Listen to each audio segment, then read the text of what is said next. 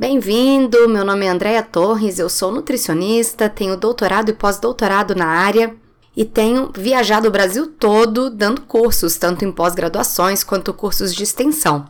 E isso tem prejudicado um pouco a minha voz, eu tenho até que ir a um fonoaudiólogo, porque eu tô bem rouca. Se você também é como eu, fica rouco ou tossindo depois que fala muito, é importante consumir bastante água e também alimentos e bebidas com propriedades anti-inflamatórias e calmantes. O gengibre, por exemplo, vem sendo muito estudado.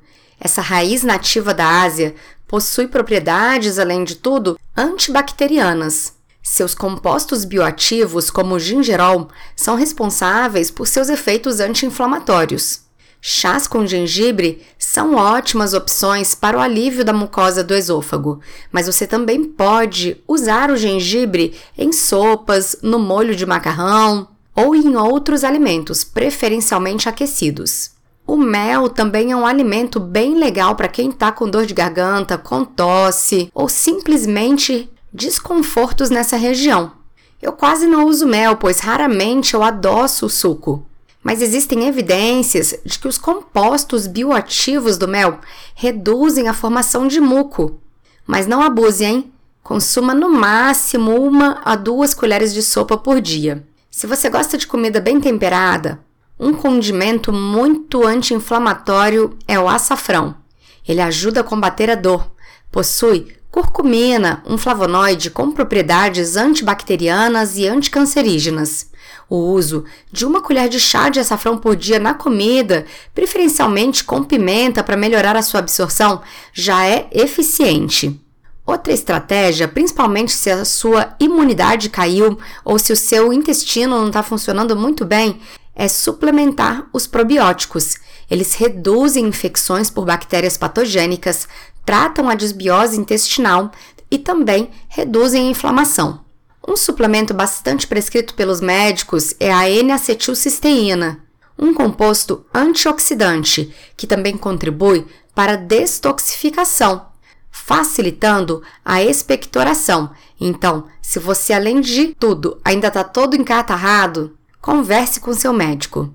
A N-acetilcisteína é muito utilizada também em casos de bronquite e em outras doenças respiratórias. Por fim, gostaria de falar da vitamina D. Apesar da gente viver em um país ensolarado, muitas pesquisas vêm mostrando que o brasileiro comumente apresenta baixos níveis sanguíneos de vitamina D. E a vitamina D previne infecções respiratórias. Por isso, se você raramente toma sol ou se você está sempre com protetor solar, dose seus níveis de vitamina D plasmáticos e se eles estiverem abaixo de 30, para alguns médicos até mesmo abaixo de 50 nanogramas por mililitro, já há indicação de suplementação. Obviamente, dor de garganta ou tosse podem ser indicações de outras questões de saúde.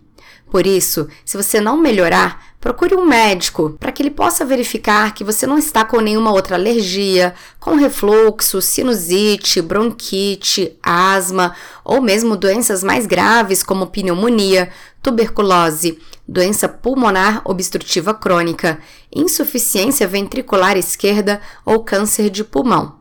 Sempre que estiver em dúvida, busque ajuda e, claro, mantenha seus exames anuais em dia.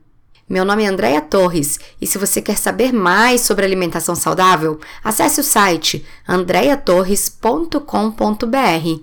Um grande abraço!